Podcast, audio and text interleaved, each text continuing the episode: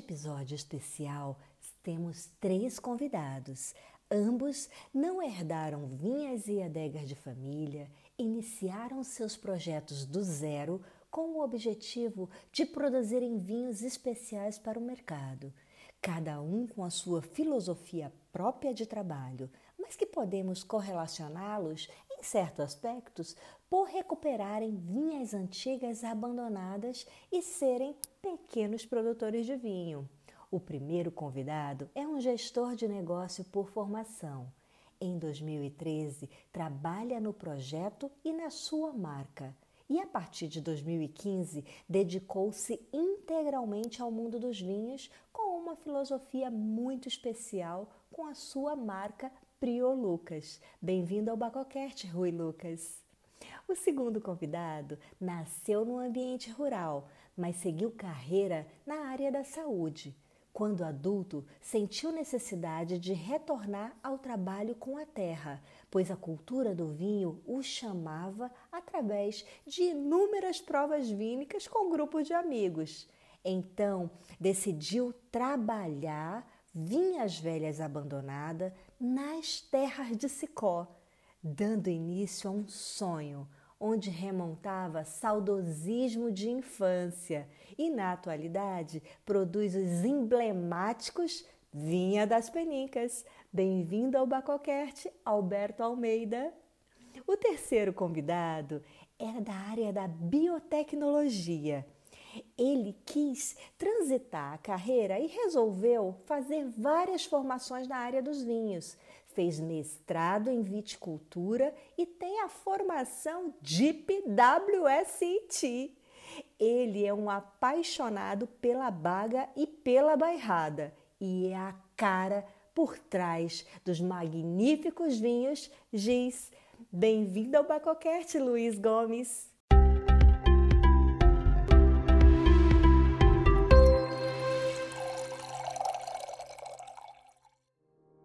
Bem-vindos ao Bacocast, um podcast que é um verdadeiro brinde aos seus ouvidos. Eu sou Daiane Casal e por aqui irei compartilhar informações, curiosidades, experiências, conversas, tudo sempre relacionado à bebida de Baco.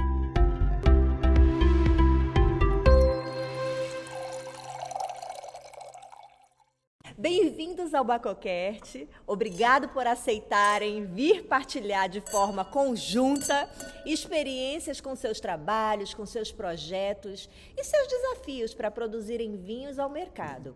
Acho que como uma boa apresentação e resumo de cada um convidado, podemos iniciar falando aqui com Alberto Almeida. Tudo bem, Alberto? Olá, tudo bem? Luiz Gomes. Viva! Rui Lucas. Olá, Daiane. Então, vamos iniciar aqui, cada um falando o nome do seu projeto, a média de produção de garrafa por safra, tamanho da área de vinhas e quantos rótulos tem para vender.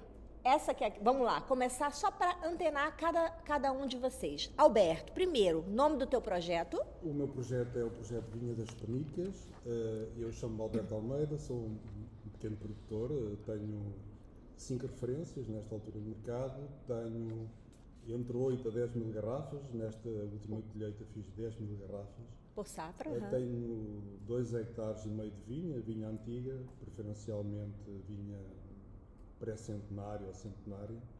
Uh, tenho feito essa seleção em pequenas parcelas, 2 hectares e meio de vinha.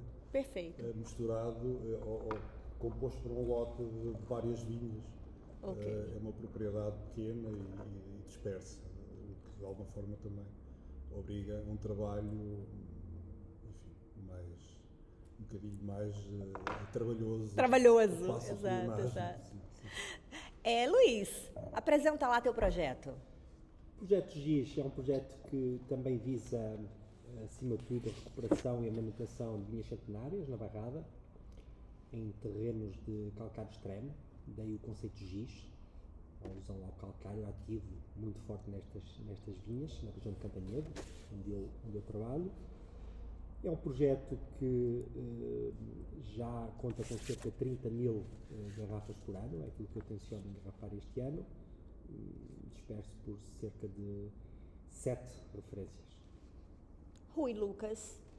Então, como as pessoas já me vão conhecendo, eu sou o Prior. Seu Prior, Lucas. seu Prior. Seu Prior, do Prior Lucas. Uh, também tenho cerca de 30 mil garrafas por ano. Uh, tenho 7 hectares de vinha, todas também dispersas aqui na freguesia de Souzelas e Botão. Maioritariamente vinha antiga, vinha centenária, mas também algumas vinhas mais novas, porque hum, se nós não colocarmos, não fizermos vinha nova, uh, ninguém vai ter vinha velha nem vinha centenária. Portanto, é verdade. Alguém tem que fazer essa tarefa. Quanto a, um, a referências, de momento tenho oito referências, não estão todas ao mesmo tempo no mercado, mas uh, porque felizmente algumas esgotam. mas, mas, é um pouco isso. É, estamos aqui, eu estou aqui de frente com três pequenos produtores, ambos não herdaram vinhas e adegas de família, iniciaram seus projetos do zero, com o objetivo de produzirem vinhos especiais para o mercado, cada um com a sua filosofia própria de trabalho, mas que podemos correlacioná-los em certos aspectos num ponto. Recuperam vinhas antigas também, né? Uh, vinhas antigas abandonadas e que produzem o vinho a partir delas também. Uh, então, eu acho que seria interessante para que o, quem está ouvindo, o ouvinte do Bacocast, perceber como é que é esse recuperar essas vinhas centenárias ou vinhas de áreas degradadas? Qual que é o primeiro passo? Como é que funciona isso? Rui. A parte difícil para mim. Então, um, qual é o primeiro passo? Pá, nós temos que, hum, de alguma forma, conhecer a vinha, conhecer os proprietários, perceber o que é que, que tipo de uva é que se conseguia dali, certo? Acho que essa é a primeira, a primeira fase. Isto não é linear, nem sempre claro. se consegue fazer, hum, fazer isso tão bem. Eu, às vezes, testo as vinhas, experimento, uh, tenho tido essa felicidade, essa oportunidade das pessoas confiarem em mim para eu ficar com as suas vinhas, muitas vezes só a cuidar. Um, e portanto depois se eu verificar que realmente consigo fazer um bom trabalho, ok, continuo com as vinhas, compro, etc. Se não, epá, uh, temos, porque nem todo o sítio é bom, há que reconhecer. Sim, claro. E à medida que nós vamos aprendendo e tendo mais experiência, vamos sabendo fazer melhor essa avaliação. Um, depois, eu, eu não sou muito preciosista quanto às castas que lá estão, porque eu sei que essas antigas basicamente têm quase todas o mesmo e depois difere um bocadinho o tipo exato de solo que está ali, a zona se é mais alta, mais baixa, mais calcária ou, ou mais uh, barrenta, digamos assim.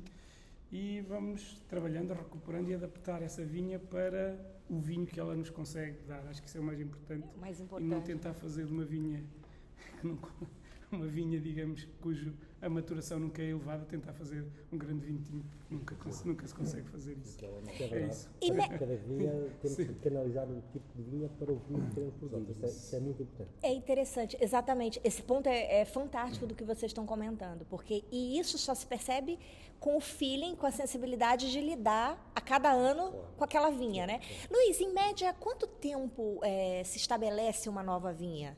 Uh, por exemplo, a vinha está abandonada lá e você vai lá e recuperar essa área para que se produza o vinho, a, a, a, uva para produzir bons vinhos. Em média, quanto tempo? Olha, o ideal mesmo é deixar é fazer com que isso não aconteça. Uhum. Aquilo que eu tenho feito é estar muito atento e tentar pegar uma vinha velha uh, no ano em que ela teoricamente iria ser abandonada que o proprietário deixa de querer ou de conseguir tratar a vinha. Uhum. Isso é o ideal. Já peguei, no entanto, numa ou noutra vinha que já estava abandonada. Nós, no primeiro ano, não podemos estar preocupados com produção. Eh, aí o que temos que fazer é uma poda severa. Ah, ok. Temos que deixar, é quase como uma poda de formação de novo, temos que deixar apenas um pequeno talão, em função do vigor da planta. Se uma planta tiver mais vigor, podemos deixar um bocadinho mais de olhos, um ou dois talões. Se uma planta estiver mesmo muito fraquinha, e temos que deixar mesmo só um pequeno olho ou dois para, para que ela possa recuperar. Então, no primeiro ano não, temos, não estamos preocupados com produção, estamos apenas preocupados com a recuperação do vigor da planta. Uhum. Uh, agora, lá está, aquilo que temos que fazer é, é pegar numa, numa, numa vinha uh, sem que ela entre mesmo num estado muito de, de decrépito, não é? Porque a, própria vinha velha já é por si só frágil. Sim. Depois de estar abandonada. Menos produtiva, né? É muito difícil de, de recuperar. Não? Se uma vinha com, com 10, 20 anos, é, é, é, esse processo é bastante mais facilitado. Agora, uma vinha centenária torna-se muito difícil se ela estiver abandonada há muito tempo. Mas não é impossível. Aquilo que se faz é, é essa poda severa, essa poda de recuperação e depois, acima de tudo, ir, e aqui fazendo um bocadinho que o, que o Rui falava, rejuvenescer a vinha, portanto, plantar novas videiras nessa, nessa vinha, fazer reteixas.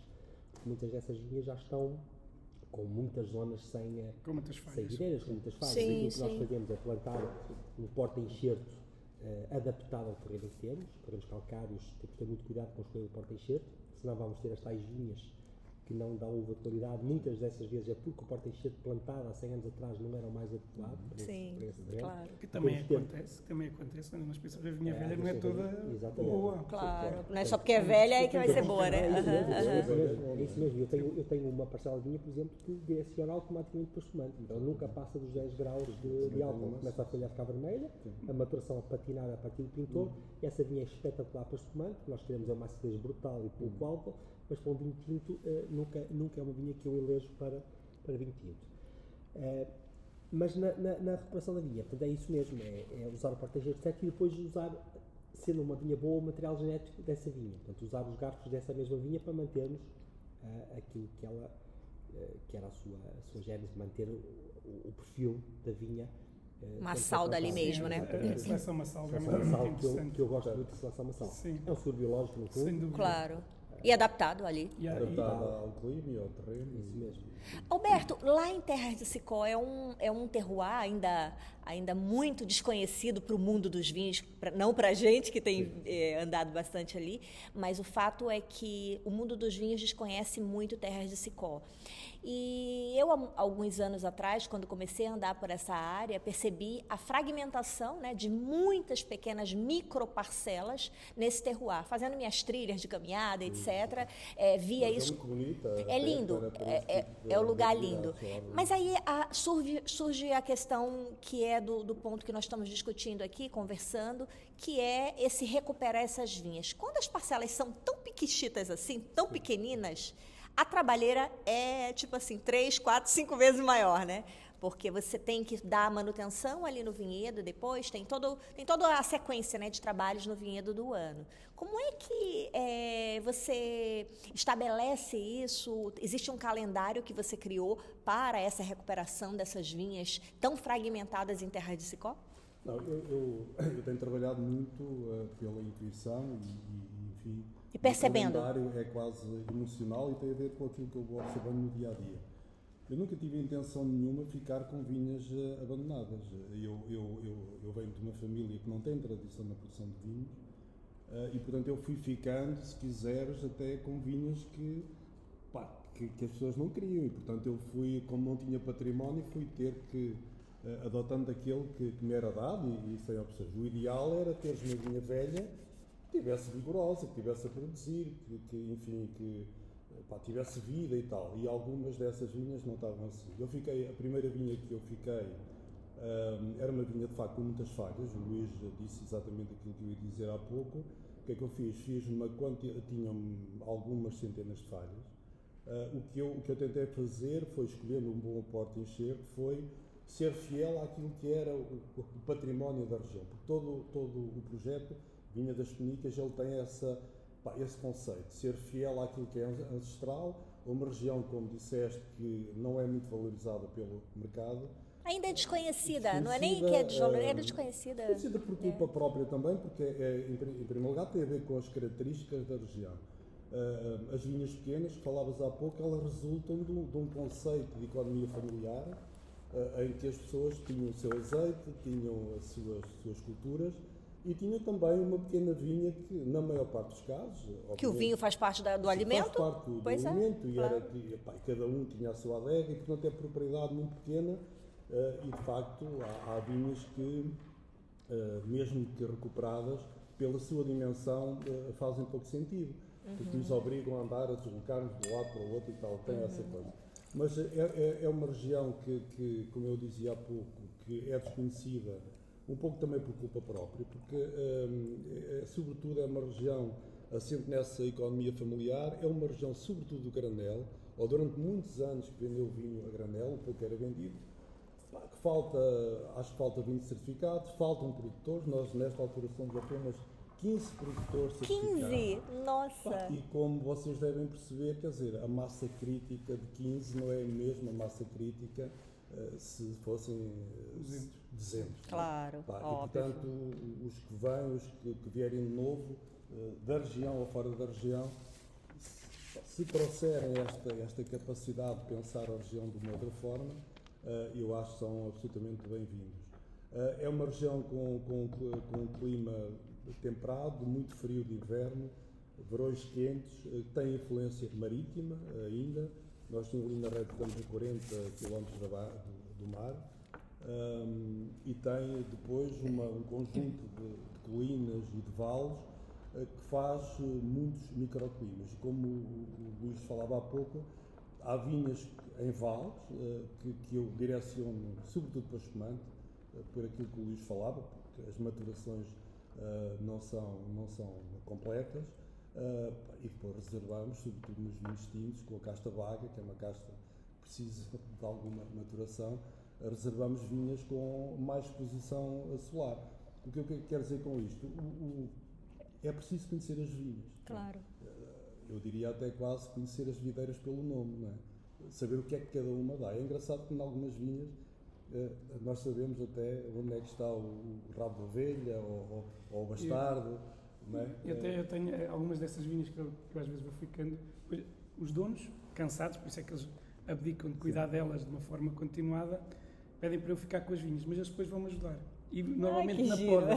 E é curioso porque eles andam lá a dizer: cuidado, não podes essa videira dessa forma, porque Sim. ela não te vai produzir nada. Porque eles conhecem, eles, pá, eu, ainda não tenho essa, essa experiência, mas eles têm, e quando vêm ajudar é curioso isso. E nós brincamos muito com essas situações, mas é isso. Eles conhecer quase a videira uma a uma sim, uh, é, é, muito interessante.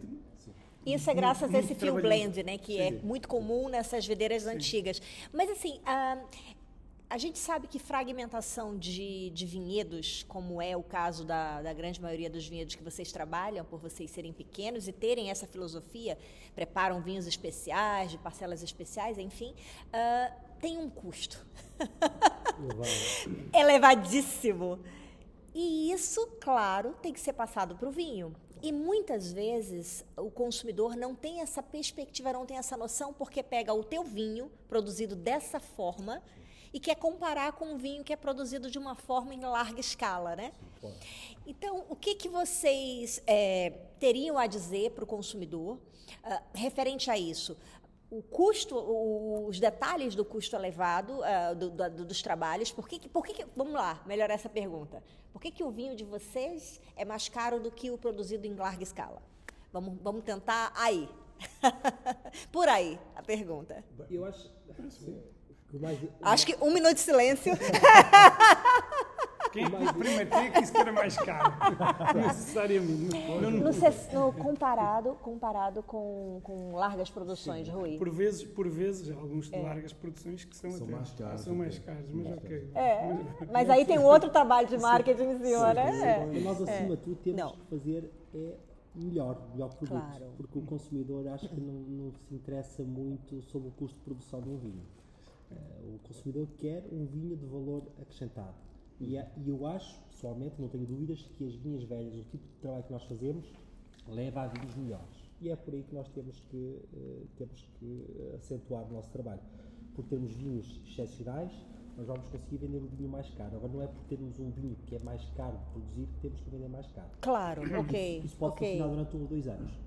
Isso a longo prazo não funciona teres um vinho caro porque o custo de produção é caro consumidor não, Sim. não. Uhum. Eu, eu, eu, eu acrescento, Luís, que eu acho que isto também é uma questão de conceito e das pessoas se reverem no, naquilo que nós fazemos, uhum. que é o que eu também tento também sempre aí, transmitir isso, que é o valor de nós preservarmos Uh, o nosso património, acho que isso é importantíssimo e, portanto, tem que Regional ser e cultural, né, e tradição. Uh, e qual, uhum. o, que, o, que, é que, o que é que o nosso trabalho... sim, sim, o que, é que, o que é que o nosso trabalho representa. E se as pessoas quiserem vestir aquela camisola, eu costumo dizer que é muito importante que não sejam apenas clientes, que sejam nossos, digamos, exagerando, fãs, sejam pessoas que não podem hoje não comprar as GIS, Penicas ou Prior, mas cada vez que, que, que vem uma garrafa uh, das nossas, ou de, de, alguns outros produtores que fazem o mesmo tipo de trabalho que nós, uh, que se, epá, aquele gajo identificam-se com aquilo.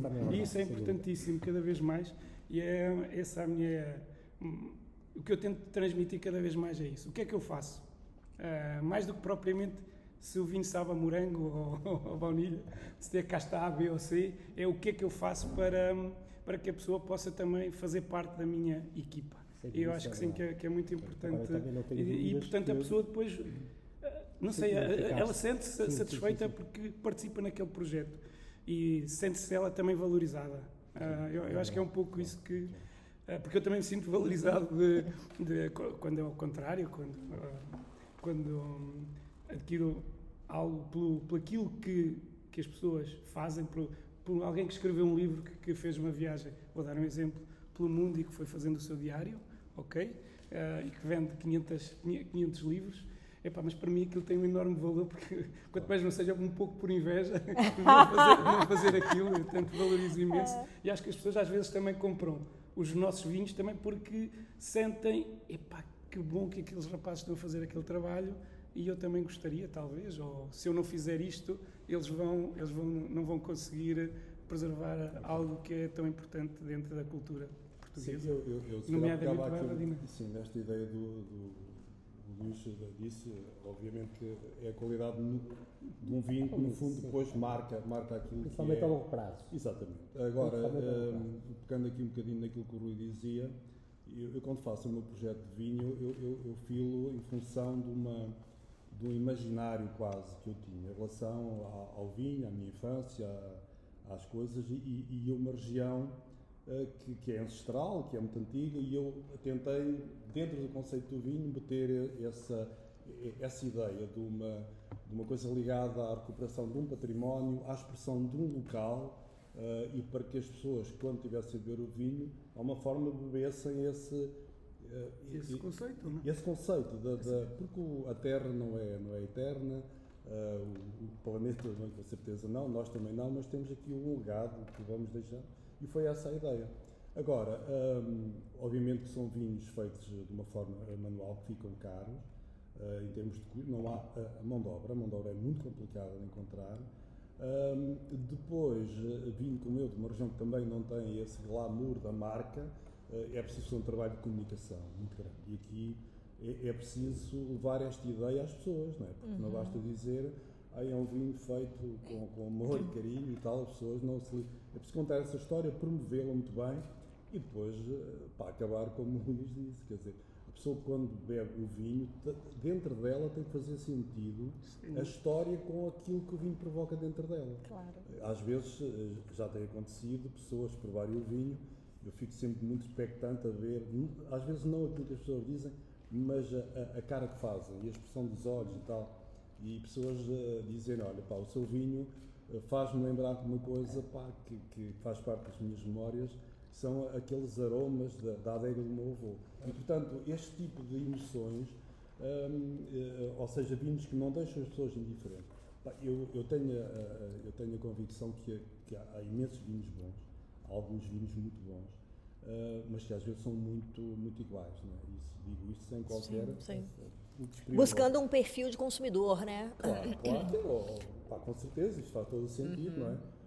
Um, nós tentamos nos ligar talvez com, pelo lado mais emocional às pessoas, mas obviamente que no fim de contas, quem dá determinado dinheiro por uma garrafa tem que estar convencido que aquilo foi um investimento uh, que valeu a pena, porque de outra forma só compra uma vez, não compra a segunda nem a terceira. E, portanto, a ideia aqui é que o vinho dure, não é? que a marca Sim. dure. E eu acho que isso envelopa a questão de se posicionar como um vinho premium, que é de fato. Eu estou aqui de frente com três produtores que são realmente pequenos produtores e que produzem vinhos premiums com identidade, né, Luiz? Com DNA.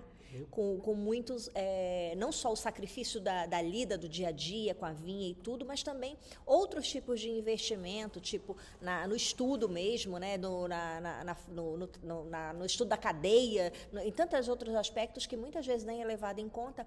E também é, achei muito interessante, Alberto, o que tu colocaste, porque realmente consumidores alinhados à, à filosofia de cada um, é óbvio que o pre... claro que na atualidade que nós enfrentamos crises etc a inflação e, e muitas coisas o, o, não é que o preço fica em décimo lugar mas ele fica em segundo plano quando tem um alinhamento de, de filosofia, de maneira de ver o vinho e etc. E eu acho que esse posicionamento ele é muito nítido e claro nos produtos de vocês, que são fora da caixa mesmo, são vinhos diferentes, vinho fora da caixa, e não usando só a palavra diferente, são vinhos prêmios com qualidade superior e que não faz o consumidor ficar indiferente é, realmente desperta emoções, desperta expectativa de, de, ir sentindo a cada momento que vai abrindo. Nós estamos aqui no meio de uma prova, nós quatro, e deixamos ali dois vinhos antigos abertos na expectativa do que, que vai ter ali, né?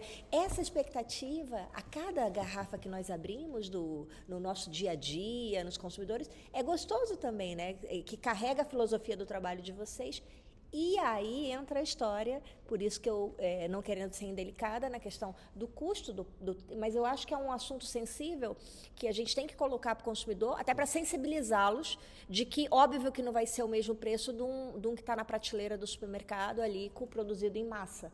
É, é, é só para entenderem a, aonde é que eu queria chegar com, com essa observação. É esse esclarecimento é fundamental, sem dúvida, e depois é isso, é aliar a qualidade e, e, e está, de alguma forma, o caminho trilhado. E é muito importante nós fazermos esse posicionamento de, de, raiz. É um dos conselhos que eu mais dou quando, quando vejo um projeto a, a nascer agora, que as pessoas acabam por ir falar, falar connosco e também acontecerá com, convosco, é pá, posiciona-te onde tu achas que deve estar daqui a 5 ou 10 anos. Não comeces muito por baixo. Exato, que depois para subir. O teu, produto, o teu produto merece mais, não tenhas medo Agora, isto é muito fácil de falar, mas. Ano a ano tem novos vinhos, né? Uhum, é, eu tive muita dificuldade numa fase inicial, mas não estou minimamente arrependido agora. Porque o projeto, quando vem do nada, quando não é conhecido e se apresenta logo com posicionamento onde nós acreditamos Premium, que é correto, mas as pessoas têm alguma retração, tens que aguentar um bocadinho, tens que mostrar depois a tua qualidade. Uh, associado ao produto, tens que fazer claro. de comunicação que o Alex se falava, contar esta história, portanto, fazer as pessoas beberem deste teu projeto, uh, mas isso pode demorar tempo. Por isso é que eu digo, o tempo é uma das coisas mais importantes quando se quer desenvolver um projeto desta, uh, desta, desta área. Uh, precisamos de tempo. É, Luís, quanto tempo tem o teu projeto? Quanto tempo tem o teu? projeto tem já, vai fazer 10 anos. 10 anos, ok. Eu comecei a estudar e a preparar este projeto Uh, e os primeiros seis anos foi sempre a investir. Não, não é fácil, né? Não é fácil. Ainda, tá, ainda está, né? Vou refazer. Sempre a investir sem, sem, sem, sem retorno. Retorno. Pois, é, muito bem observado. Continuo a investir, mas já tenho um retorno que me permite, pelo menos, eh, gerar a operação. Ok, é ok. Que é diferente de estar tá tendo lucro, de fato, né? É, é, pois é, estou exato. mas estou, mas estou a, a, tornar o projeto há quem maior. Diga que, isto no, no, que no negócio dos vinhos há várias coisas, mas há, há uma que é interessante que é realmente só a segunda geração é que é, que é confortável para ganhar dinheiro. Ou a outra, mas só, só precisa. 200 anos, 200 anos. Mas a verdade é que realmente é porque, então numa fase em que começamos com 5 mil garrafas e vamos com 30 todos os anos. É, é sempre a pôr mais. mais Rui, quanto tempo tem o teu projeto? Também são 10 anos, como, 10 como anos o Luís faz. E o teu, Alberto? 10 anos e, é, Olha, uh, uh, eu comecei a brincar, a fazer vinhos uh, em 2006 e andei nesse processo até, até à colheita de 2017 e, e lancei o meu primeiro vinho, portanto andei estes anos todos à, à procura do momento ideal para lançar o vinho e fui lançá-lo justamente no ano da pandemia, portanto foi em 2020. Ah, mas eu queria, um, de alguma forma, pegar aqui no, no, no, conceito que o Luís falou, que é o conceito de tempo, é? e, uhum. e, está ligado ao, ao, preço também. Vou dar um exemplo para as pessoas perceberem melhor. Eu neste momento tenho, e acho que o Rui também, o Luís também, espumantes no mercado, por exemplo, com 70 meses de estágio Nossa! 40 meses de estágio. Isso é outro investimento. Garrafa parada lá Ah, quietinha. É. É preciso que as pessoas percebam que se nós temos uma colheita de 2019 de espumante no mercado, temos na adega a 2020, 2021, 2022 e a colheita, o vinho base de 2023. Pá, Isso cria naturalmente um, pá, um, um- um encargos que, que, que são. Ah, Um investimento Sim, investimento, investimento grande. Eu, eu, eu comecei a sério há, eh, portanto, comecei em 2006 a brincar, depois mais a sério em 2020. Ah, o meu projeto também tem a ver com isso que o Luís disse. O meu projeto resulta de uma, de uma coisa que eu devia a mim próprio. Ou seja, eu, eu, há aquela história, escreve um livro, planta uma árvore, no meu caso seria isso, ah, pá, e faz o teu vinho, não é? porque tinha a ver com o meu ADN, com a minha vivência. Eh, E o vinho, quando foi desenhado, ele, ele, ele não tem muitas concessões. Ou seja, eh, eu se vou fazer concessões ao projeto, eu saio muito daquilo que é eh, o meu ideal A do vinho. Eu, portanto, eu, eu não posso sair. Portanto, a única alternativa que eu tenho eh, é, é fazer bem, eh, fazer cada vez melhor ehm, e fazer com que esta, esta via resulte. Eu não acredito em projetos que começam de uma forma sobretudo em pequenos projetos, não é? têm ADN, têm identidade e depois, no meio do projeto, se possa eventualmente derivar para outro caminho qualquer. Portanto, eh, o, caráter, eh, acho que é isso mesmo, é, Sim. é ser a expressão de uma coisa que é, que é, que é autêntica, não é? verdadeira. E, portanto, nesse sentido, a única concessão que nós temos que fazer é, é mesmo esta ideia de, pá, de investir, investir, até que depois haja, haja retorno. É um Mudando de assunto. Completamente. Quem é o consumidor que busca produtos assim, premium, diferente, de pequenos produtores? Ao modo de vocês verem o mercado, quem é esse consumidor, Rui? É curioso essa pergunta, realmente. Eu, eu vejo, eu revejo eh, nas pessoas que, eh, que compram os meus vinhos, já, normalmente são casais relativamente jovens, apesar de tudo, eh, sempre muito preocupados com, com tudo o que passa à sua volta, nomeadamente o que se passa em termos ambientais, que é, que é, que é, um- é uma das minhas Filosofias, lutas, né, sem, dúvida alguma. Um, e eu, eu revejo nesses, nesses, nessas pessoas jovens, educadas, formadas, ah, com, de alguma forma, com conhecimento, com educação e cultura, Uhum.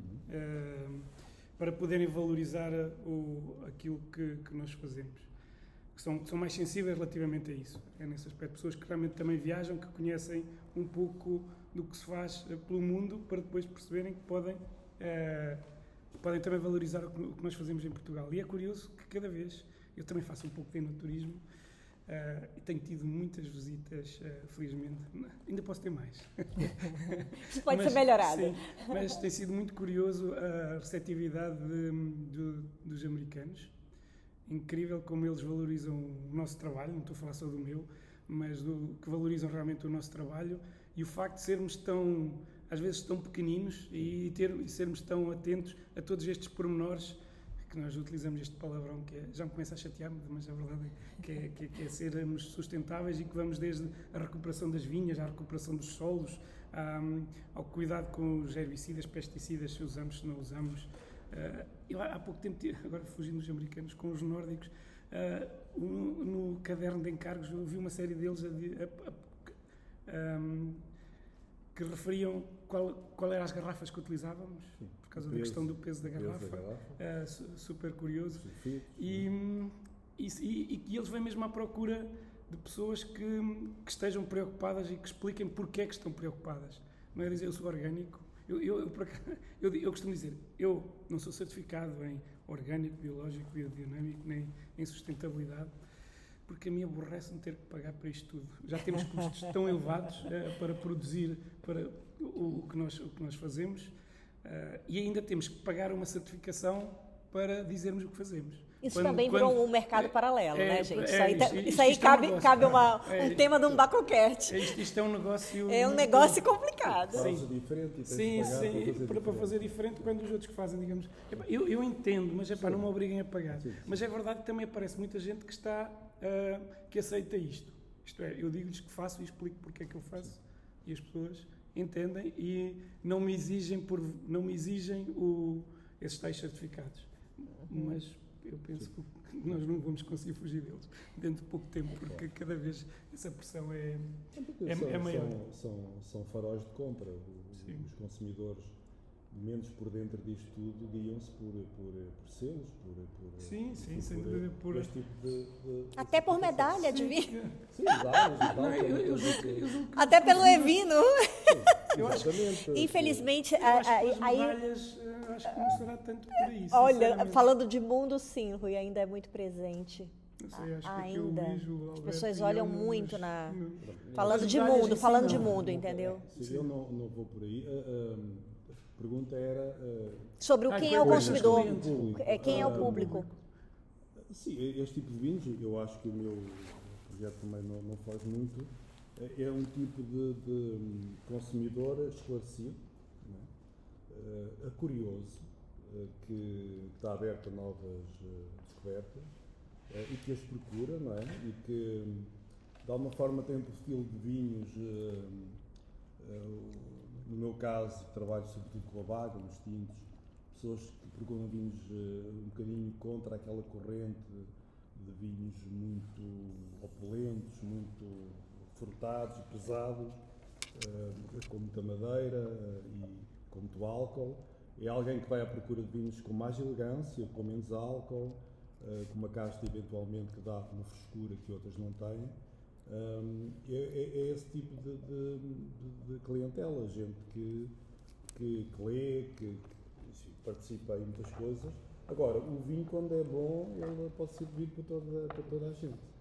Uh, a questão, às vezes, é, é- é, enfim, é o acesso. Não é? Uh, o- o- o- Mas, oh, desculpa interromper-te, mas eu acho que, apesar de tudo, aquelas pessoas com mais anos, com mais experiência, digamos assim, vou dizer, com mais experiência, utilizando, que não, não são tão adeptas a mudar. pois ok? não, pois não. É nesse Eles sentido, querem é- é é, a mesma marca, o Não mesmo vinho, se- né? É, Se um- vocês concordam ou não, Sim, mas. nota- nota-se é boa o observação, Luís acho que não concorda, mas. ok. Concordo. Eu tenho, eu tenho aí um público a acrescentar que para mim foi, foi qual é? crucial no meu projeto e que, e que não mudava em relação ao, ao desenvolvimento da marca do projeto X, que é o, o embaixador, o prescritor da restauração. Ah, Comecei boa. aí. Era um assunto que eu ia comentar. Aham. Eu acho que o sommelier formado, com experiência, gosta muito de bairrada e gosta muito de vaga. E são, são grandes embaixadores, que levam centenas, milhares de pessoas a provarem o teu vinho sem escolha. Exato. Ele Mas vende, ele vende lá na pessoas ponta. que É. provou o giz, numa fase inicial, não escolheu por vagens. O Clay. Porque eu consegui, com este projeto, colocar o vinho em pairing em vários restaurantes. Portanto, e e e o consumidor acabou por ser, ser-lhe apresentado o giz com pairing, está a ser, obviamente, num restaurante autor, num restaurante eh, qualificado, mas depois é o próprio consumidor que vai à procura. Isso tem eh, acontecido até nos mercados internacionais. Os poucos mercados que eu tenho internacionais, mas começam já a representar alguma coisa no projeto, são pessoas que tiveram conhecimento do GIS nestes restaurantes. Curioso. São pessoas eh, que estão no setor, que vêm de fora, estão ligados ao vinho, provam um GIS, ou num Feitoria, ou num Ocean, num Belcanto, um Almond, só para citar alguns, eh, e que vêm ter comigo porque querem levar o vinho para, para fora. Isso já me aconteceu algumas vezes. Eh, acaba por ser, eh, acho que este, este embaixador, este sommelier, que cada vez mais em Portugal está temos profissionais formados com conhecimento que estão predispostos a conhecer a, a bairrada e que atribuem muito valor à bairrada, à vaga e estes valores que falávamos associados aos nossos três projetos, a recuperação das velhas, do cuidado da sustentabilidade, do, deste trabalho eh, de detalhe, de cuidado, portanto estas pessoas estão muito, eh, muito liga-se à- à- Ligadas questão da promoção. é? Há, há várias formas de promover vinhos. Essa via, através dos sommeliers, ela é absolutamente O meu fundamental. projeto começou assim Sim. e ainda hoje tenho vezes muito Sim, e eu, eu tenho chegado a alguns palcos mais eh, importantes através também de, de- dos sommeliers e, e de toda também esta, esta transformação, porque o mundo do vinho em Portugal transforma-se muito, mas o da restauração também, e desta harmonização entre o mundo vínico e a, e a comida, eh, que nos últimos anos tem tido um incremento importante, com jovens muito bem preparados em termos daquilo que é cultura vínica e, epá, e que, e que são ótimos embaixadores num restaurante porque de facto uh, muitas vezes o cliente que vem à procura de coisas uh, diferentes, ele não sabe a marca delas. Ele, ele, ele muitas vezes uh, consome aquilo que lhe é aconselhado. Não é? E, portanto, essa via de promoção é, é, é muito é um ponto fundamental. Eu acabei de vir hoje, acho que já vos disse, acabei de vir de um almoço da Escola de Hotelaria de Coimbra, Sim. em que tive com 30 alunos do curso de, de gastronomia, uma licenciatura, as poucas licenciaturas em Portugal de gastronomia, fomentada pela Escola Superior de Educação de Coimbra, em parceria com a, com com a Escola de Hotelaria, em que são 30 pessoas que vão ser os próximos profissionais da restauração. E se estas pessoas tiverem logo acesso àquilo que fazemos, a importância da vaga, da barrada, uh, da cigarra chicó, uh, e dos vinhos portugueses e brasileiros. é importante, uh, desde uma claro. fase precoce, que tenham acesso àquilo que nós fazemos, porque vai-lhes ficar, vai-lhes ficar na marca e, vão ter isso em consideração no futuro, se não tenho dúvidas disso. Luiz, tu foi muito feliz em apontar para esse detalhe aí, porque na minha visão, Concordo absolutamente com tudo que tu disse, porque a, a, restauração, os grandes, os grandes e médios restaurantes, vamos colocar dessa forma, porque é onde tem uma garrafeira, onde tem um serviço de vinho adequado, né? Que aí conta também isso, né?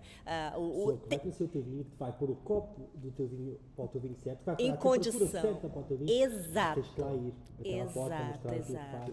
É um canal muito importante para os pequenos, sobretudo para vinho premium, para conseguir ali fazer, dar a conhecer mais fácil, ser uma maneira muito mais palpável de chegar a consumidores público-alvo desse estilo de vinho, né, que são os produtos e, de vocês. E, e, é um vinho que é explicado. É, ainda tem esse detalhe, exato. Já é esse trabalho que o Luís falava há é. pouco, que é tu ires falar com os familiares, explicar o projeto, ou ele vir eventualmente à tua adega, beber um pouco a cultura uh, onde o vinho é feito e depois poder explicá-lo uh, junto à mesa onde está o cliente. A pessoa vai absorver a tua história. A história, a história chega lá, uh, bem diferente, enfim, do vinho pedido à carta, muitas vezes mais. E depois no dia seguinte vai à garrafeira procurar atrás, vinho, exato. Que é outro público muito importante. Exatamente. As boas garrafeiras conhecerem o teu projeto, fazeres lá ações de formação sim, sim. Com, com, com, as pessoas das garrafeiras, também é um público muito interessante para, para levar a par com o sommelier. Quando eu é, trabalhava nesse setor do, do fato de vender na ponta, né, e ter o time de venda, é, não falava a palavra vendedor, e se consultor vínico, porque ele está ali é para realmente levar ah, tudo que não está ali na garrafa escrito. Porque o que está na garrafa escrito, o consumidor vira a garrafa e lê. Então, ele precisa acrescentar a cultura vínica de fato para, para o cliente se apaixonar pelo projeto e querer, olha, eu quero, quero tocar essa garrafa, né? Quero levar, quero levar essa garrafa. no topo do bolo, aquilo que o Rui está a fazer é trazer as pessoas à adega. Para conhecer, exato. A pessoa pode depois conhecer, ter contato direto com o produtor, com as vinhas, com claro. o produto. Isso é, é, é, o culminar do, do, do projeto. São muitos é... trabalhos diferentes, né? Se você for avaliar, é, é muitas, muitas ações, né? Muitos Não, braços. Normalmente quem cá vem fica realmente um embaixador. Isso. A proximidade, né, com o produtor. São fãs, ficam mesmo fãs. Acho que As pessoas quando vão aos sítios ficam com aquela marca. Uh, e eu tenho uma adega muito pequena e muito mas, tradicional. Mas, oh, oh, Alberto, as pessoas realmente ficam surpreendidas com estas pequenas coisas. Eu, se a minha adega tivesse um chão de terra, eu iria, elas iriam adorar. Eu, aquilo é. que eu percebo é isso. É, o produtor de garagem, como se fala, já né? É. Disso. Já falamos é. disso. E é engraçado que eu, inicialmente, quando tinha aquela coisa muito tradicional, eu, eu, eu achava que as pessoas que vinham, vinham à espera de uma coisa muito grande Uh, e elas ficam, ficam de facto sensibilizadas pela, pela simplicidade do, yeah. dos processos, yeah. uh, a forma artesanal como a coisa é feita. E, como aquilo é feito à mão sim, e a à mão. Desculpa interromper-te, mas, mas já falámos também nisto mais que uma vez. Eu, voltando aos americanos, eles já estão, acho que já conhecem bem a indústria. Sim. Yeah, yeah. Sim, boa comparação. tudo, régua, esquadra, tudo yeah. perfeitinho, etc. Isso eles conhecem. Agora eles vêm aqui e ficam realmente surpreendidos com esta, digamos, esta balbúrdia claro. que são as nossas adegas, não são balbúrdia, mas para percebermos essas, Sim, é, todas essas coisas feitas à mão, com, não é o chão de um terra, a um, cultivando okay, uma a uma, um sabendo o nome da videira, cor, enfim. É, tamanho, é, coisas é, deste género, acho que eles, eles valorizam muito isso. Eu quando vejo garrafas minhas em, Portanto, não precisas de, de- de qualquer lado, que alguém publica, Uhum. eh, eu tenho sempre essa ideia. Aquele rótulo e aquele lacre foi colocado por mim. Aham, É. aham. Não é? Porque é a do Dá- irmão que está lá. Dá uma satisfação, É né? uma coisa, e o vinho viaja e enfim, leva essa marca da, da, Sem ter dúvida. aquela origem, ter sido feito aquele processo eventualmente mais. E depois é manual. só ter a sorte de apanhar as pessoas que vai lá e ano, Ah, apaixona pelos nossos projetos. Não, mas é que os engraçado. eu sou suspeita, eu sou muito Sim, suspeita. Sim, mas tu falaste Do do, público. do, dos, dos sommeliers. eu acho que a Diane só veio aqui para comer um bocadinho. Para provar vinho e comer queijo. Queijo, como é que é? A de- Eu tenho muitas dúvidas que isto vai ser publicado. Então, Tenho muitas dúvidas. Olha, eu acho que a Daiane vinha à procura do. Nós temos que começar a ver um pouco mais para serem palavrões. é, ela vinha do sentido nas galinhas. Olha, vamos dar um Não. clique aqui na conversa. Rui, é, escolhe um rótulo do teu projeto, um, um vinho do teu projeto, e fala um pouquinho da história desse rótulo, por que, que tu decidiste, é, qual é uma, um storytelling aí que o consumidor não conhece, enfim, alguma coisa assim interessante que tu acha interessante. Escolhe um rótulo e fala dele. É fácil escolher o rótulo, mas eu não vou falar dele porque eu vou esperar que as pessoas venham me visitar para eu poder contar a história, storytelling, senão qual é o sentido Conta lá, Rui. as pessoas- Conta lá, Rui. Na- Naturalmente. Um tenho- rótulo, um tenho, rótulo. tenho que escolher o Fênix, porque acho que realmente existe o prior antes e depois do Fênix. Ah, foi um timing hum, muito oportuno, a, reutilização de garrafas. Tu- mas lá está, o storytelling aí é, é importante e nós, e nós temos que estar preparados para que estas coisas também aconteçam. Voltando ao palavrão da sustentabilidade, não é? É, é uma preocupação constante e, portanto, quando surgiu aquela oportunidade, quando alguém comentou por que não reutilizas as garrafas num momento em que não havia garrafas, ah, no pós-Covid, tudo aquilo fez logo sentido para, para, o, para o resto da, da história do conceito e para um vinho que estava aqui e que não, que não, tinha, não, não iria ter essa finalidade, mas que imediatamente eu, eu, eu ajustei e converti para essa história que, hum, e, e que deu imenso protagonismo ao Prior. E sem dúvida que o Fênix hum, me ajudou bastante. E bom, e mais nada como o primeiro, agora agora está toda a gente sempre a pressionar quando é que sai o Fênix. Pá, tenham calma. E o Fênix saiu primeiro branco e depois o rosé, né, Sim. Foi realmente... E agora está toda a gente a perguntar quando é que sai o tinto. Epá, nem sei se vai haver tinto. Mas o- foi, foi muito legal a, a junção da filosofia do teu trabalho para aquele, para aquela ação em si, para aquele produto e a escolha do nome. Foi muito feliz tudo, né? É, a gente já come- com- comentou diversas vezes que foi um dos artigos por um certo tempo dentro do meu blog foi mais lido. Para mim foi impressionante, muito bacana o interesse das pessoas em quererem conhecer isso. Parabéns e olha, isso é só o começo. Obrigado. Mas realmente era aquela. Como, como eu digo, aqui tudo tem que ter sempre um sentido, uma história, Yeah, algo, yeah. algo que haja. Não é só o vinho, o vinho tem que ser bom, não é? Como Claro. falámos nisso. Isso, Ahm, óbvio. Mas depois juntar este conteúdo, essa mais-valia, termos uma história de uma pessoa levar uma garrafa de vinho para uma mesa e poder dizer isto é prior, porque blá blá blá blá, e feito com aquilo e daquela vinha. Eu, acho que isso é muito interessante do que chegar e dizer, olha, tenho aqui um vinho. Isso Ah, é então isso é um euro Exato, ou dois é exato, suficiente. Se for um exato. prior numa garrafa reutilizada, Sim, pessoa tem- poder dizer, olha, aqui já teve um penico. Já tem- exato, Por exato. exemplo, eu tenho al- algumas garrafas do, do o Luís não usa, não usa garrafas tipo Borgonha. Mas olha, Luiz, conta lá, fala um rótulo teu, assim, um, um produto em especial, um branco, tinto, rosé, espumante, enfim, ah, algum produto que te deu gozo de fazer, uma coisa diferente, que tem ali uma, uma carga emocional tua mesmo, particular, muito grande. Se calhar vou, vou destacar o Vinha das Cavaleiras, por ter sido a primeira vinha que eu tive acesso. Que vinho, hein? Que vinho. Ainda estava, Vinhaço. ainda estava a estudar no ISA, em Lisboa, e que um amigo diz, epá, vens cá à casa do meu sogro, aqui a Cantanhede, depois ajudá-la a fazer um vinho, eu tenho umas vinhas giras. Eu lá fui sem saber minimamente o que é que me esperava. Eu sabia que queria fazer vinho na Bairrada, considero, e, falo mesmo do fundo do coração, que é uma das melhores regiões do mundo para fazer vinhos de qualidade. Que só temos é que acreditar. Terra Chicota Bela. Terra Chicota está quase, está quase, está quase. Acho que só temos que, que acreditar e fazer as coisas acontecer. Eh, não tenho dúvidas disso, temos cá tudo. Terroir, clima, tudo, tudo, E mão de obra também, no sentido de pessoas querendo fazer, né? Sim, é verdade. Portanto, eu tive acesso, quando cá vinha, essa vinha, uma vinha centenária, eu disse olha, aquela foi abandonada no ano passado. Esta, foi esta, esta vai ser abandonada. Esta, e estava lá nas Lunas Cavaleiros, esta aqui, olha, estou a fazer isto, mas isto, qualquer dia também deixo isto. Começou-me a fazer uma luzinha isso. Claro, se eu tinha dúvidas, já sei o que é que vou fazer aqui na bancada. Sabia que vinha para cá, mas não sabia exatamente o quê. Vou recuperar estas vinhas.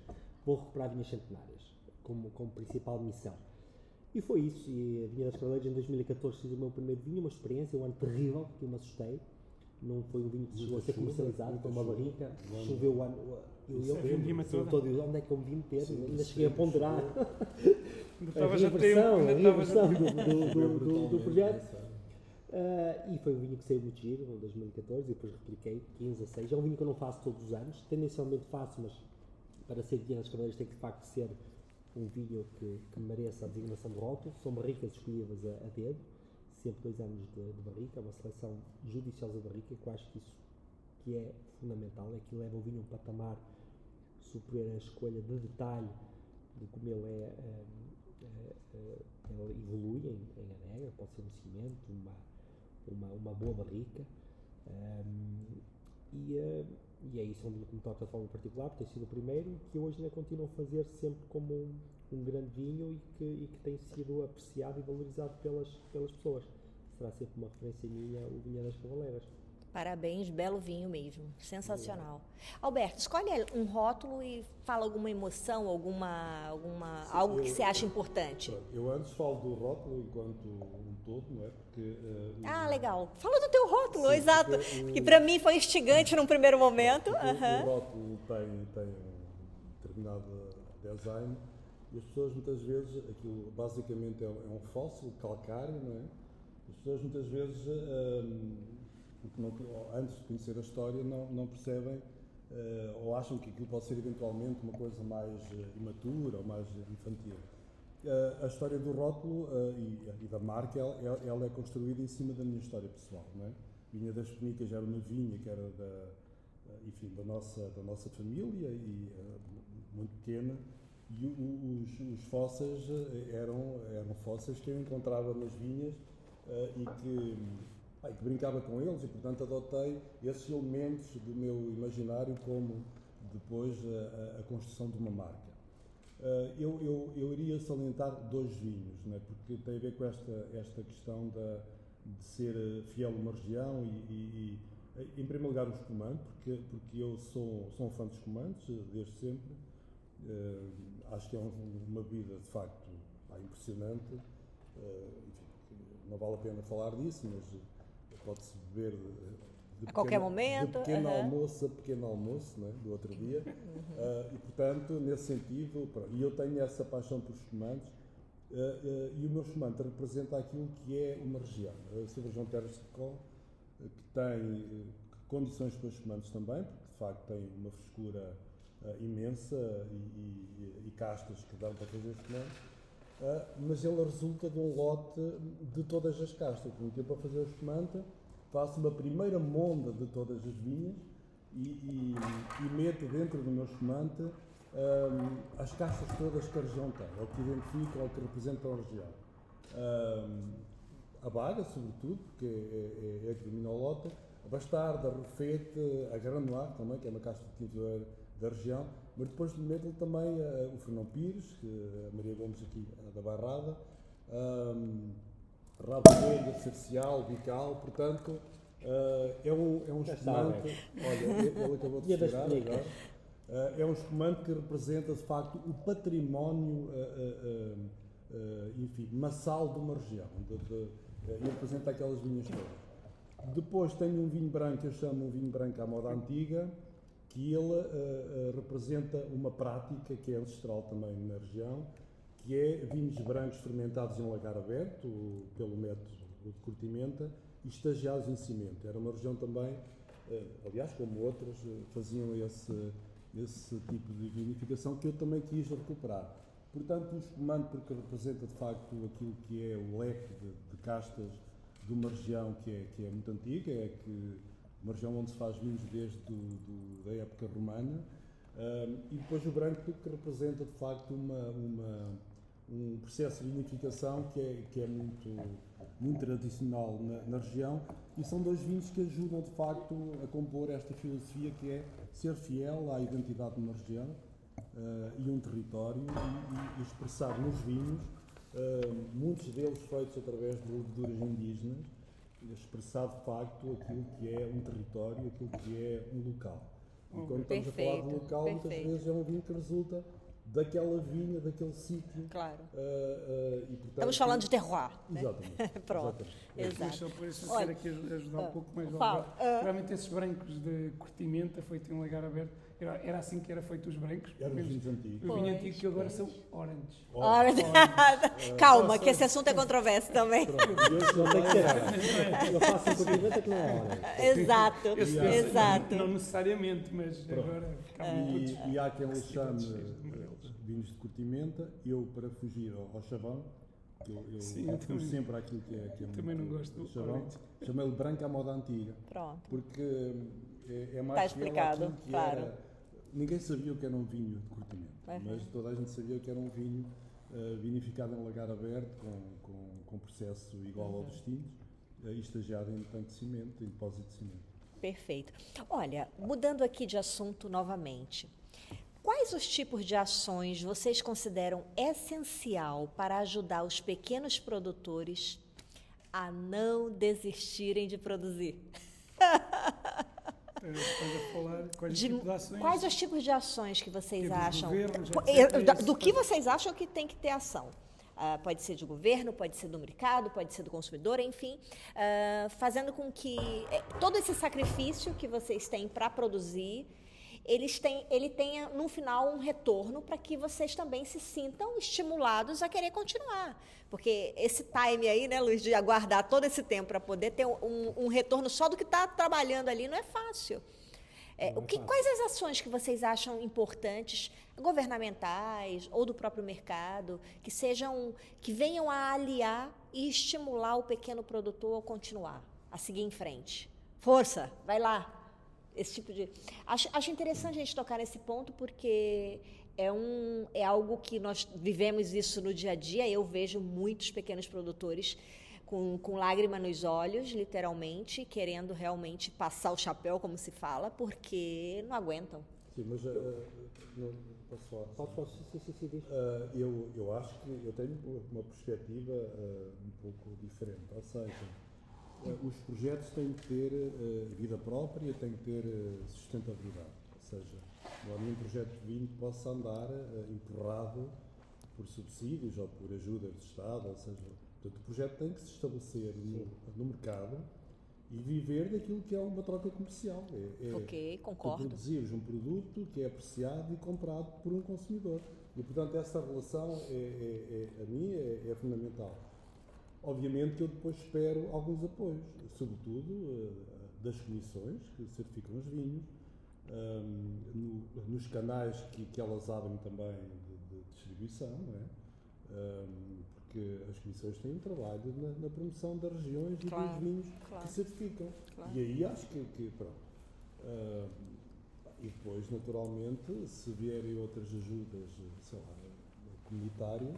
Do próprio mercado, às vezes também, de, de- de- mas desse eu, tipo eu, de. Eu aposto sempre nesta dinâmica, nesta dinâmica interna do próprio vinho. O Do vinho próprio tem que vinho. gerar movimento, porque senão, se não gerar esse movimento, essa próprio, não, não, não, não há empurrão que, que vá lá. Não é? Eu vislumbro uma, uma, uma medida que já se falou aqui e que eu tenho conhecimento de causa de, um- de uma área eh, diferente da, da área do vinho, da biotecnologia. Eu acho que um polo, já falou nisso aqui para, para a Bairrada, mas se replicar outras regiões, um polo eh, em que os pequenos produtores pudessem, de alguma forma, eh, concentrar as suas atividades de vinificação. Ah, que Ao curioso! desenhante ao biocante, que fez muito bem em Claro. Campanhete, onde eu estou, onde eu tenho as minhas vinhas, na biotecnologia, em que uma pequena empresa pode ter acesso a um conjunto de facilidades comuns para pequenas empresas, Claro. em que partilham um laboratório, em que partilham um centro de, de contabilidade, em que partilham, em que partilham um gabinete de comunicação. Ou seja, um pequeno produtor que se quer lançar, que tem uma pequena vinha, mas que não tem infraestruturas para, para vinificar de forma adequada Uhum. aos dias de hoje com os padrões de qualidade que são exigidos hoje, nomeadamente um frio, um bom lagar, uma boa, Experiência. uma boa prensa, um bom desgraçador, isso é muito caro e que isso inibe pequenos projetos a avançarem. Avançarem. Se nós tivéssemos um centro, eh, podia estar associado à investigação, tipo o Biocante na biotecnologia, se tivéssemos um centro desses em termos de, na área da enologia, seria fantástico e faria com que muitos pequenos projetos nascessem e que pudessem preservar estas vinhas eh, que, têm sido, que têm vindo a ser abandonadas. Porque muita gente não avança porque não tem condições para depois vinificar com segurança e com qualidade. Claro. Isso, tem, isso é um é Deixa-me só complementar, aí sim, a ajudar. porque quando se começa do zero, como eu acho que de alguma forma começamos todos, a cadeia de operações é, é- é tal no vinho eh, e a quantidade de, de- de instrumentos eh, necessários a- ao processo é tanto que, de facto, eh, como dizia o Luís, nos primeiros anos, eh, enfim, todo o dinheiro é para comprar coisas Pois. que fazem falta ao processo. Se houvesse esta, esta estrutura, eh, que de alguma forma libertasse cada um ter as suas próprias coisas poder aproveitar esta coisa mais comunitária, isso é- Em é- era, Portugal falta muito ainda Sim, isso. eh, A partilha, a Sim, partilha mas é é, em é, é, é um espírito que não é próprio. Até na hora da negociação, né, Luiz, de compra de rolha, de garrafa, de Garrafa, rótulo de uma de- série, tudo isso, o custo para o pequeno é muito maior do que para o grande, que compra em larga quantidade, né? é Então, muito mais E que, tem, e que tem acesso ao, ao- ao produto. Ah, exato, Voltando ao, algumas ao tempo da pandemia, ao Exatamente. pós-pandemia, eu lembro-me de eu não garrafas. conseguir garrafas, Pois. mas, mas lembro-me de pessoas que ligaram depois de mim e conseguiram garrafas. Pois, como é que pode, né? Como é que pode? Eu, eu só vou reforçar, só vou reforçar o, que, o que os dois disseram Tá. e, e dar um exemplo. Eu estou aqui em Souzelas, ainda existe aqui uma, uma adega cooperativa. Eu lembro-me que quando comecei, ah, lembrei-me de ir falar com, com quem dirigia a adega cooperativa. Epá, vocês arranjem-me um cantinho para eu vinificar. Ah, eu não estou a dizer que vou vinificar a borla, eu pago, vocês fazem. Epá, e não tive essa abertura, porque depois os outros também podiam querer, se os outros quisessem, pagariam. Portanto, realmente o aspecto associativo é, é muito reduzido e, e- e ninguém, e, e ninguém ajuda nesse aspecto, quando já existe infra, infraestrutura toda ela montada, era só uma questão de, de a rentabilizar muitas vezes. E, e- funciona muito bem, por exemplo. sim, há, há muitos sítios em que funciona. que é É, é, exato. É. E na Borgonha, em alguns pequenos também, né? Apesar de tudo, ainda na Bairrada ainda vamos conseguindo aqui, através de alguns contactos, ainda conseguir alguma ajuda. Alguma ajuda, isto é, ajuda, disponibilidade de algumas adegas para fazerem alguns serviços que nós precisamos. Isso é ótimo, sem dúvida alguma. Tudo tem que ser pago. Não estamos a falar de nada à borla, porque tudo tem custo. Claro. E também ali naquilo que o Alberto disse logo no princípio, eu, eu penso exatamente da mesma forma, que é, epá, os subsídios não são para as atividades económicas se manterem Claro. se elas não forem autossuficientes, não, não- eu acho que não é preciso. Eu, eu, sinceramente, nem sequer deveria existir. Eu, Mas é uma realidade na Europa eu e em muitos sítios, né, o subsídio, gente? Se, o- se Uhum. houver, não é? Se eu tiver que pagar menos um euro por algo, eu fico satisfeito. Mas acho que eh, isso não, não, é, não é prioritário. É necessário realmente maior associativismo para isto.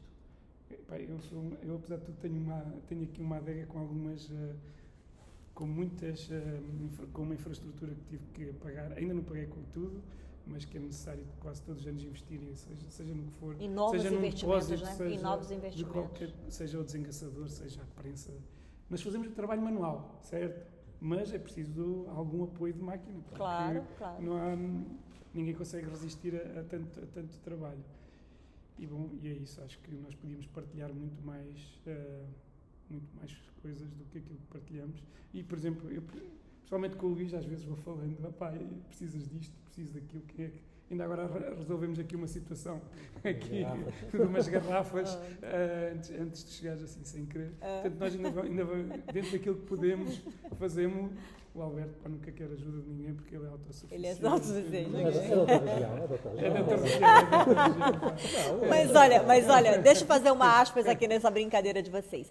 Ah, o Não legal é de, de- de visualizar, de visualizar as realidades diferentes de diversos terroirs pelo mundo é ver essa realidade do que vocês estão relatando. Luiz, foi muito, muito, muito legal essa, essa tua observação, que eu concordo plenamente.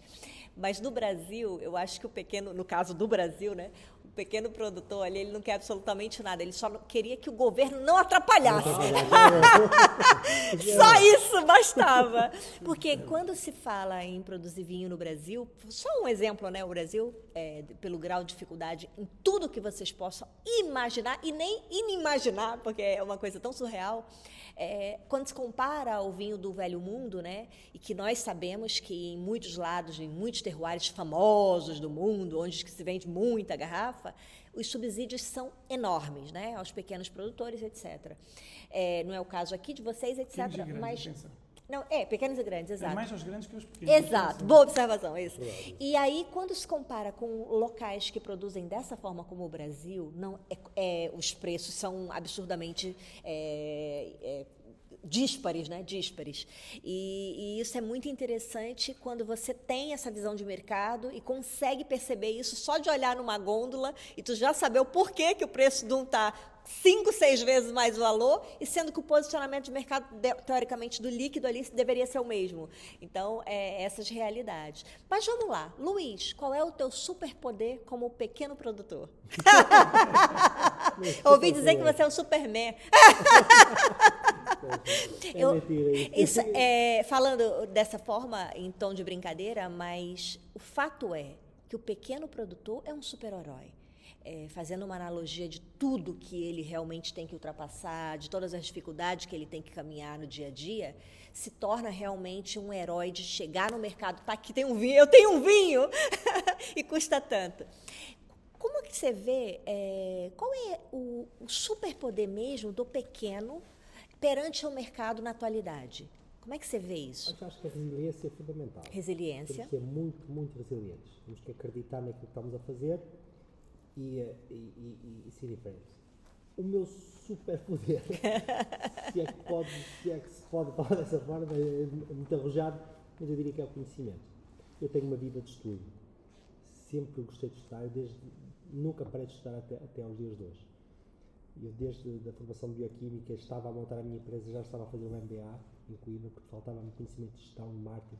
Estava já a estudar, estava a montar a minha, minha empresa em biotecnologia. Depois fui fazer um- um- uma pós-graduação em marketing ao IPAM em Aveiro, para, para ir buscar mais esta parte da comunicação do marketing, que também não tinha, porque os cursos de ciências são muito focados na investigação. Fiz 5 anos de bioquímica sem nunca ter tido uma cadeira de gestão, de, de, de contabilidade, nada. Isso hoje em dia acho que já está a mudar.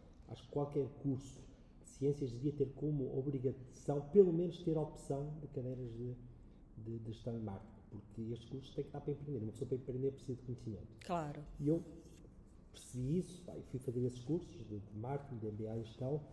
Depois, na- para montar este, este projeto empreendedor no vinho, tive dois anos em Lisboa, a estudar eh, viticultura e tecnologia, com família cá. Portanto, eh, foi, foi preciso esta, esta vontade de querer absorver conhecimento, porque eu acho que é fundamental nós irmos para empreender em algo, temos que dominar o assunto. E depois, para nos posicionarmos no do mundo, ainda tive a coragem de fazer o diploma. Ah, sim. E já te Tive que ir para Londres, sete, Claro. oito vezes, fazer exames. Mas eu, para fazer o melhor vinho cá na barrada, tenho que saber o que é que melhor se faz no mundo. No mundo, claro. Portanto, o meu superpoder é o conhecimento. Perfeito. Alberto, e o teu superpoder, Superman? Olha, em primeiro lugar, deixe-me dizer que nós vivemos, apesar de tudo, tempos eh, eh, favoráveis, porque nós tivemos uma- durante muitos anos uma cultura eh, mundial do vinho muito centrada naquilo que era a massificação dos produtos, não é? Claro. os grandes produtores, a grande escala. E eu lembro-me muito bem de, de quando se falava de pessoas pequenas como nós, não, não, tu tens de ter a escala, tu tens de ter dimensão, porque há mercados, os mercados querem escala e tudo. E o, eh, e o mercado mundial do vinho viveu muito isso. eh, enfim, havia quase uma ditadura, de- até em relação aos perfis de vinho, como vocês sabem, é? Sim, claro. Eu acho que uh, as coisas mudaram e, e, uh, a própria crítica do vinho ficou muito mais atenta um, ao, ao que se fazia no- em, em pequenos, em pequenos produtores e houve uma viragem que nos deu foco. Uh, enfim, nós ficámos no, no holofote. Uh, uh, Os pequenos, né? Exatamente, e isso foi absolutamente fundamental, porque não há nenhum superpoder que pudesse, enfim, fazer com que um projeto eh, triunfasse se não tivesse Alguém essa- para comunicar, né? Exatamente. Pronto. O meu superpoder, eh, o Luís falou do conhecimento, Obviamente, o conhecimento é uma coisa fundamental em qualquer área, mas eu diria que é talvez a capacidade que eu tenho tido, acho, apesar de tudo, de, de transmitir a, a, emoção e a paixão que coloco no vinho. Eu acho que as pessoas sentem isso e identificam-se com isso, uhum. porque eu acho que vivemos, o mundo do vinho é muito emocional. Uh, o, o, vinho é feito de uma forma técnica, tem uma ficha técnica, mas as emoções não vêm na ficha técnica. E, e quando o Rui falava que quando as pessoas vêm aqui, não é? A, a, a, ficha técnica que vem cá buscar são é a ficha técnica das emoções. É o que é que o Rui sentiu quando fez o vinho, as dificuldades que passou, Exato. se choveu, se não choveu, uh, se as galinhas fugiram da galinha. se a raposa grande veio e levou uma. se uma delas foi. Ter... Ou seja, as pessoas vêm cá é. buscar esse, claro. essa ficha técnica que não vem no rótulo, claro. que não vem no na ficha técnica. Será que o alarme dispara se elas disparem Eu fui buscar o telemóvel para ver isso. Para dar uma olhada. O sistema faliu. Eu acho que o superpoder é esse, é poder vender isso, essa, essa paixão, essa, esse envolvimento emocional às pessoas que estão ávidas também de, de, de sentir coisas. Sim, As pessoas claro. estão fartas de tecnologia e de números e de não sei o quê elas também querem uh, aromas, querem. Querem uma história. Eu acho... Querem história, eu, exato. Tocar mas, nas mas, tocar nas coisas. Sim, sim. também, né? Ser palpável. O, sim, a, o palpável sim, é de estar com o produtor, eu acho isso interessante. É. É, mas, mas, mas, o seu prior não é rezar missa. Conta hum. lá o teu superpoder. Eu, eu, eu, não tenho poder nenhum, mas tenho que, tenho que. Sabe que, na Armênia e na Geórgia, é, quando eles vão abrir o Carais e o Kevre, tem toda uma cerimônia. Falando certo. das coisas tradicionais da cultura vínica. Então tem lá o, o, o bispo da, lá da religião deles que vai lá e reza antes para poder abrir. Então, aí retira lá o primeiro líquido do Kevre, do Carais e tal. E o teu, Rui? Conta lá. Então, eu não tenho realmente nenhum superpoder, mas... Lá, mas eh, andar de jardineiras todos os dias é um superpoder. É o superpoder. Conseguir andar com isso todos os dias é um superpoder. É um super-herói. Não, sim, sim, isto é um super-herói com umas jardineiras. Mas, okay, conta lá, é, conta mas, lá. mas é, mais uma vez, é um pouco aquilo que, que eles os dois disseram. É preciso conhecimento, eu não, mas eu não, eu não sou, eu não gosto muito de estudar, sinceramente. Eu gosto muito de ler, gosto, pesquiso muito, mas detesto ir para a escola. Um, mas eu considero que nós temos que conhecer para depois decidir o que é que queremos fazer, ok? Uh, eu não fiz nenhum curso de enologia como o Luís, mas considero que uh, fiz muita formação, aprendi muita coisa para depois decidir. Quero fazer esta parte mais técnica, mais precisa, mais científica, ou quero uh, ir um pouco mais para o lado das emoções. Uhum. E um, esta conjugação é, é, é, é, muito interessante, mas lá está, nós temos que saber, temos que conhecer. Claro. E sem dúvida alguma que isso é, que isso é importante, que o Luís. E, e, e, eu, mas eu costumo dizer, pá, eu sou muito romântico, eu acredito muito, eu gosto muito, é verdade. E, e, acho que, hum, como digo, para mim tem que ter sempre uma história, tem que ter sempre algo que, que possa, possa criar emoção. E, e, é, e é esse o objetivo, porque no fundo não, acho que não, as pessoas não querem saber se o vinho tem um pH de 2 ou de 3, se cheira a baunilha ou a morango, porque há pessoas que nunca cheiraram uma baunilha. Claro, claro. Uhum. As pessoas querem saber é. Que emoção uh, esse vinho sim, causa, né? Me, me, me uh, permite Como eles estão aqui a brincar. Uh, claro, exato. Temos galinhas na vinha e as pessoas uau, porquê? Mas, mas porquê que estão lá as galinhas? Não é porque é giro para. Não, existe um objetivo, existe claro. uma finalidade. E lá está isso obrigou a estudo, a pesquisa, etc.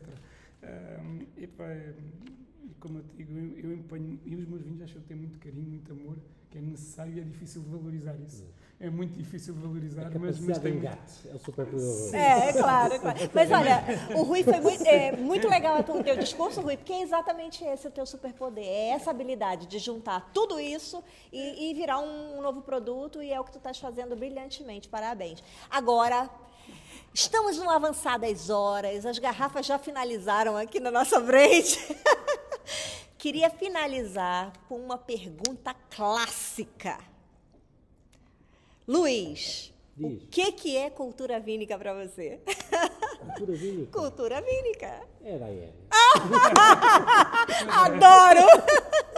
É verdade, a Daiane tem feito um trabalho impressionante de divulgação de conhecimento e de informação Fazemos, né, os juntas todas. Uh, toda, toda, mas, mas tudo de uma forma mais precisa e com, muito, com muita persistência. Nós falamos, tu também falaste, um, voltando atrás, ao dos superpoderes, nós temos super que realmente ser muito, muito fortes, muito resilientes, principalmente nós que somos uh, empresários uh, em nome individual, somos só nós.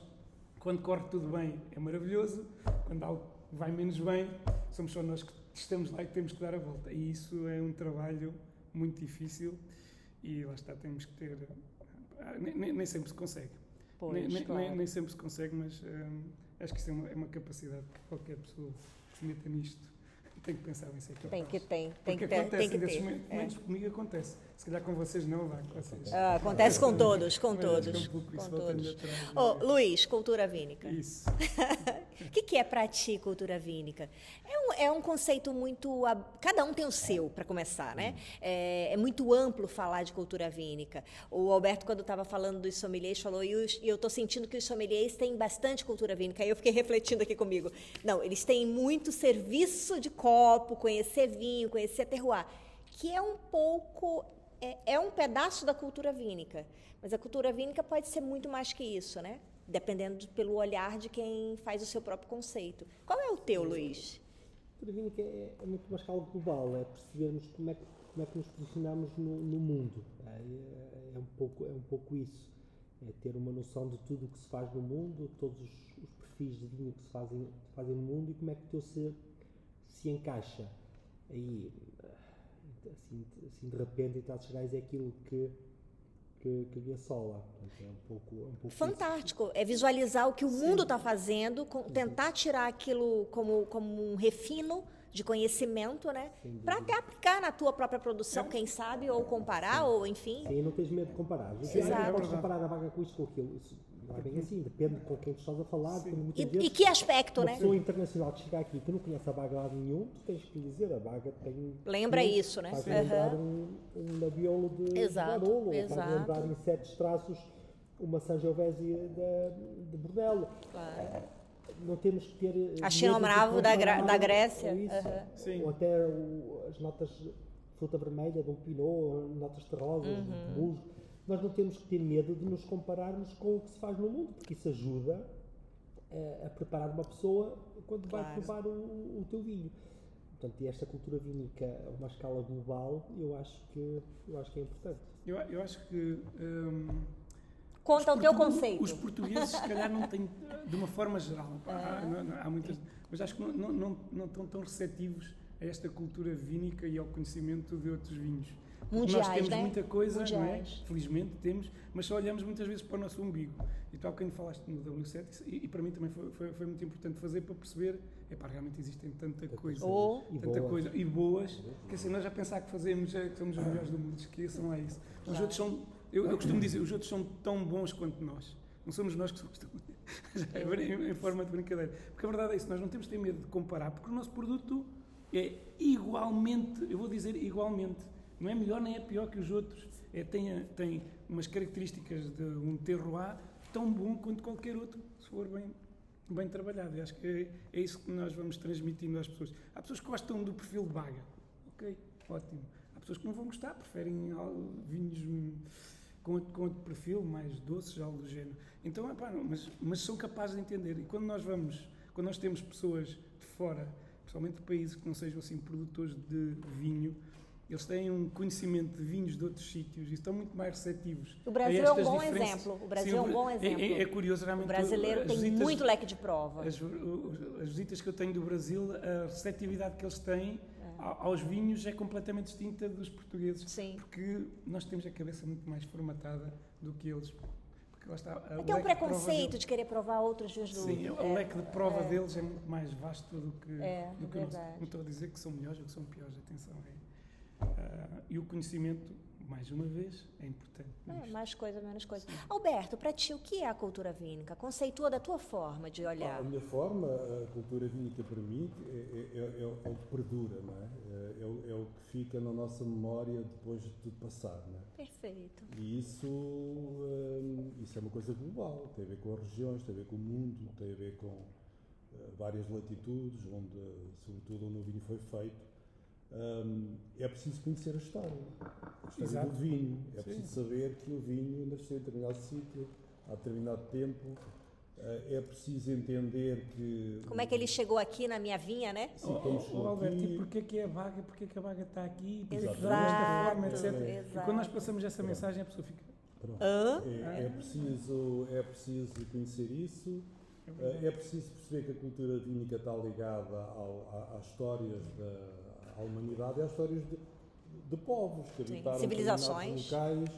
Eh, esses locais foram condicionados por, por, por eh, obstáculos, por desafios, por eh, coisas várias. Um, e, e que o vinho foi feito também nessas condições é? e, e- chegou até nós aí. E depois a cultura vínica é, é- é ter essa, essa percepção, é? que o mundo é muito mais abundante que o nosso próprio quintal, não é? E, e que aquilo que nós fazemos eh, é apenas a expressão de uma, de uma diversidade que é abundante e que está em todo lado. É conhecer as regiões, é saber eh, o que é que é Borgonha, o que é que é Bordeaux, o que é que é Califórnia, o que é que é Austrália, as expressões de, Sim, sim. dos novos mundos eh, e do velho mundo e, e- e depois é preciso conhecer também os perfis de vinhos que se fazem em cada uma das regiões. São ditados muitas vezes pelas condições, quer dizer, champanhe só é champanhe, Porque tinha determinadas condições. Porque- Eu não amadurecia. quer dizer, porque aquilo não dava para mais. não é? Claro, claro, claro. E- e- Excelente trabalho. Pronto, e, e- nós, quando fazemos um vinho, quando o Luís faz o vinho dele, o, o vinho do, do, do Rui ou o meu, eh, ele não vinho, eh, eh, ele não cai do céu, ele, ele insere-se numa cultura vínica, ou seja, é um vinho que é feito naquele local, com aquele clima, com aquele solo, representa uma, uma, uma memória geracional. Eh, ninguém inventa um giz, ou um vinho das penicas, ou um, Um priô. um, um Lucas eh, do zero, ninguém cria nada do zero. Ou seja, nós acrescentamos coisas e aquilo que nós estamos a fazer também é cultura vínica. Sem dúvida. Também é cultura vínica. Depois é preciso conhecer. A mim o que me chateia é quando as pessoas não eh, negam a abundância do mundo e veem o mundo por um funil e acham que o mundo é aquilo e não é mais que aquilo. E o mundo Acho que o mundo é a bairrada. e Mas a bairrada é o mundo. É- Eu não podia ficar sem essa. Viram, bairradino. Não, o pior é que ela- já dizem que o, que mundo é, é- são terras chicó. E Esquece. Isso, isso. Ai, que giro, Roberto.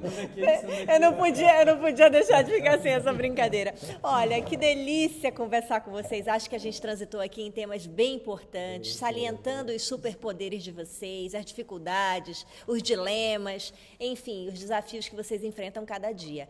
Queria que cada um eh, falasse suas últimas palavras e deixasse seus contatos para quem se interessar em conhecer mais dos projetos de vocês possam contatos. acessar, acessar vocês de forma fácil. Começa lá, Rui. Não, Eu acho piada essa dos contactos, porque às vezes nas redes sociais as pessoas colo- colocam onde posso comprar. Eu acho uma piada isso. que nem que- quer dizer, vão- estão nas redes sociais, andam no Google, andam por Tu todo lado, e responde depois assim, no link da minha bio. E depois não, não, perguntam onde é que podem comprar. Isso é que tu vou-te vou-te mandar uma para a prova. É, é- é curioso, fácil, muito fácil mesmo. Google, priorlucas.pt e, e de certeza que aparece alguma coisa. Aparece o meu contacto, vocês ligam e eu ajudo-vos. Instagram do, do Prior, Também é Prior Lucas. Prior E o Lucas. Facebook, e, não sei, há mais redes sociais? Ah, É. muitas. Há o LinkedIn, Não, não, Getter, não, YouTube, é- TikTok. É, para o Luís, o Luís é que fez a formação em marketing, pá, ele é que tem, ele é, é tem que gerir isso. Luís, tuas últimas palavras. Minhas duas palavras é só dizer-vos que vou continuar empenhado aqui na Bairrada a fazer cada vez mais e melhor, sempre com, com, com, com esta missão de recuperar vinhas velhas, trabalhar detalhe e, eh, e espero continuar a surpreender-vos. Teus, teus contatos. Meus contactos eh, no Instagram é o Giz Luís Gomes, é o contacto principal, Perfeito. ou no site então, do gisbyluisgomes.com. Alberto, tuas últimas palavras e O contatos. que é que eu posso prometer? Como dizem os, os outros, são, eh, eu posso prometer trabalho e eu tenho um, um objetivo na vida, que é fazer o vinho da minha vida. É? Eh, e, portanto, esse é o farol que, que, que, que me Te norteia. Norteia, que é em cada ano, eh, e para as pessoas saberem como é que são os anos, os anos às vezes vão perfeitos. Eh, e depois vem uma, uma granizada, chuva com granizo. Acaba. Depois os anos vão incríveis, depois não chove mais. E depois os anos estão incríveis e chove em setembro. É o Ou dilema, seja, há né? sempre qualquer coisa que me tem impedido de fazer o, o vinho da minha vida. Mas eu não desisto. E, e se me quiserem encontrar, eh, é nas redes sociais, Vinha das Penicas, no Instagram, no Facebook, eh, a Vinha das Penicas também. E, e na minha adega, que é numa aldeia do Conselho de Penela, eh, Pudentes, numa região super bonita, eh, com uma paisagem incrível, com verde, água e, e vales e, e colinas Tem e vinhas antigas, eh, vinhas antigas muito bonitas. Enfim. O centro do mundo. É É o centro do mundo, Também- terra de Sicó. Até tem vinhos lá. Fica ali, fica o convite para conhecer esse lugar lindíssimo aqui em Portugal, que eu também sou apaixonada. E eu sou Daiane Casal e você me encontra em todas as plataformas e redes digitais com o perfil arroba Daiane Casal. Tchau, tchau, ouvinte. Tchau, turma. Tchau, obrigado. obrigado. Obrigado. Tchau, tchau.